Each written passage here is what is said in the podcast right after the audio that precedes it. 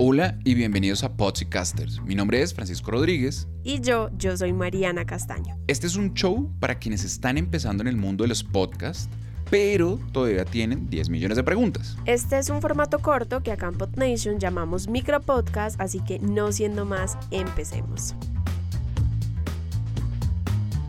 Hola a todos, este es el sexto episodio de la cuarta temporada de Podcasters. Mariana, espera un momento, es que no te estoy escuchando muy bien. Ay, espera, me acomodo mejor. ¿Ahora me escuchas mejor, Francisco? Ahora sí, Mariana, muchísimo mejor. Te escuchaba súper lejos. Bueno, los errores le pasan a cualquiera y si ustedes también han tenido inconvenientes al grabar sus podcasts tranquilos, yo creo que no son los únicos. Al iniciar un podcast hay muchas cosas por aprender. Bien, para eso estamos, para aprender en comunidad a hacer podcasting.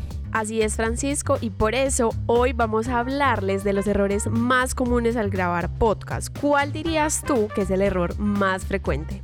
Bueno, yo diría que uno de los errores más comunes es el que te acaba de pasar, Mariana, y es el de no tener una buena distancia entre el locutor y el micrófono.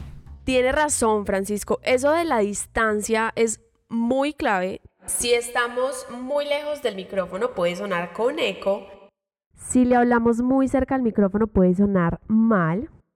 ¿Tú qué haces para saber cuál es la distancia apropiada, Francisco? Yo lo que hago es poner el micrófono a la altura de mi boca y luego con mi mano mido la distancia. Pongo el dedo meñique, o sea, lo estiro frente al micrófono y el dedo pulgar lo estiro frente a mi boca, como en haciendo una cuarta. Y así más, me da más o menos una distancia perfecta para hablar, que no es muy lejos, pero tampoco es muy cerca. Súper sencillo medir la distancia así, pero si no les quedó muy claro cómo se mide la distancia apropiada, en las notas de este episodio les dejamos una descripción gráfica con los consejos que les damos. Sí, sí, sí, Mariana, es algo súper sencillo de hacer y ayuda mucho a que la grabación quede bien. Ahora, ¿qué otro error crees que podemos evitar los podcasters al grabar? Yo creo que otro error muy común, Francisco, es no controlar el volumen con el que se graba. No sé si te ha pasado que hablas muy duro frente al micrófono y el sonido se distorsiona. Fíjate que sí, a veces cuando grabo me concentro tanto en lo que estoy haciendo que empiezo a hablar muy duro y no me doy cuenta de que la grabación del audio está quedando muy alta y eso hace que se sature el sonido y que se distorsione y al final quede mal.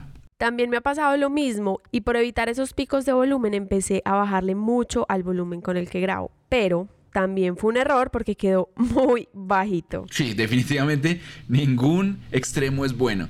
Pero, em, ¿qué solución le encontraste tú a eso, Mariana?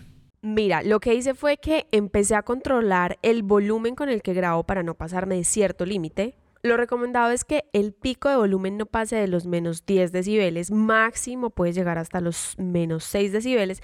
Si se pasa de ese límite va a quedar muy duro y probablemente se distorsione el sonido.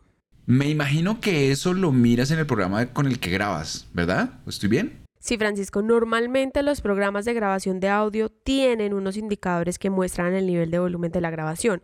Estos indicadores son como unas barras que van mostrando colores según el nivel de volumen. Entonces, si están verde está bien, pero si llega rojo es porque el volumen de la grabación se pasó del límite y si se pasa del límite de decibeles va a sonar mal la grabación. Muy bien, más simple, imposible. Si tienen la posibilidad de monitorear la entrada de audio de sus grabaciones, háganlo de verdad les ayudará a mejorar la calidad de sus grabaciones y evitarán una tonelada de los dolores de cabeza que pueden corregir mientras están grabando.